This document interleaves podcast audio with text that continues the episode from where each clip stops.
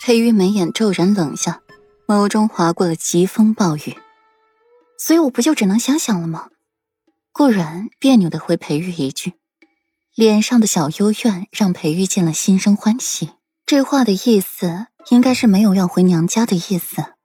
裴玉起身到顾然面前，想要抱他，却被推开。想抱我啊？可以啊。首先把你身上偷腥的味道洗干净，不然你可以去抱你的小表妹。想起那阵幽香，顾然就心底百般不是滋味。哼，软软，为夫倒是不知道，为夫除了你，还有哪一个女人能进得了为夫的身？与自家夫人拥抱是偷腥，亲吻是非礼，做那事又是什么？左右都错，那就错的彻底好了。裴玉小表妹那件事暂时是过了，顾然也气不下去了，把裴玉给气跑，他才是颜面尽失。所以无论如何都得是点到为止。不过裴玉倒是硬气，居然真的在书房睡下了。不过碍于他每夜都要回七云轩，吵架也是关起门自己吵，也不会传到外人的耳朵里，顾然也就没想着怎么把他哄回来。岂料自己今日刚从外面回来，就听说了裴玉发高烧的事，人都烧迷糊了，高热不退，药也喂不进去。表姑娘来看过几回，也是无疾而终。世子妃，您可回来了，快去瞧瞧世子爷吧。清风看到顾然，就像是遇见了救星，想要拉着顾然的手快走，但又不敢，只好一直催促顾然。大热天的风寒，谁知道是不是装的？顾然黛眉轻蹙，绮丽的眉眼染了几分疑惑。早不装，晚不装，偏偏在自己消气的时候装。不符合裴玉物尽其用的性子呀！若是装，早该在他小表妹入府后，自己气的那几天装才是。如今这事都过去了，顾软的嘴里这么说着，脚上却是加快了进屋的速度。一进去就看见了药老在给裴玉诊脉。裴玉脸色红润，以往温润的唇瓣，此刻干涸起了死皮，额间布着细碎的汗渍。药老，裴玉怎么样了？有些不对劲，难道真风寒了？可是这大热天的，他上哪儿风寒去？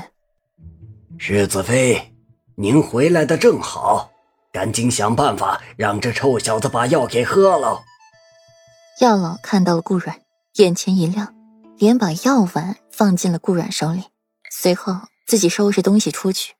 顾软看看手中的药碗，又看看裴玉。哪还有不知道的理？在床榻边坐下，推了推裴玉：“快醒醒，吃药了。”手刚摸上去，便是一手的滚烫。裴玉身上的热度把顾软吓了一跳，眉眼一咧，抓住了裴玉的手腕，给他诊脉。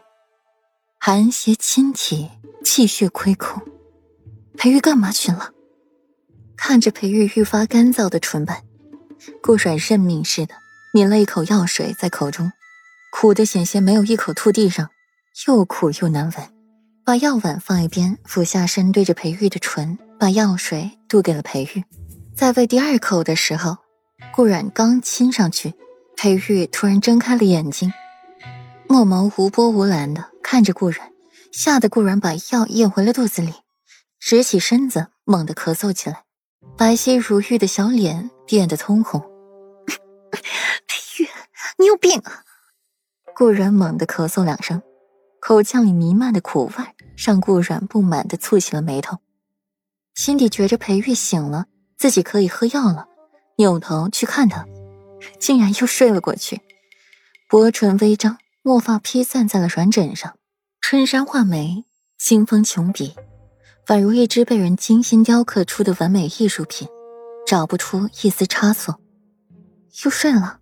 顾软探身摸了摸裴玉的额头，还是滚烫一片。看一眼，拿完药，咬咬牙，拿过来喂进口中，一点一点的渡给裴玉。好不容易喝完了药，顾软自己已经累得一身汗了。为夫本来就有病。顾软刚舒缓一口气，冷不丁听见裴玉说话，不由得身子打一个激灵，活像一个说人坏话、被人当场抓住的模样。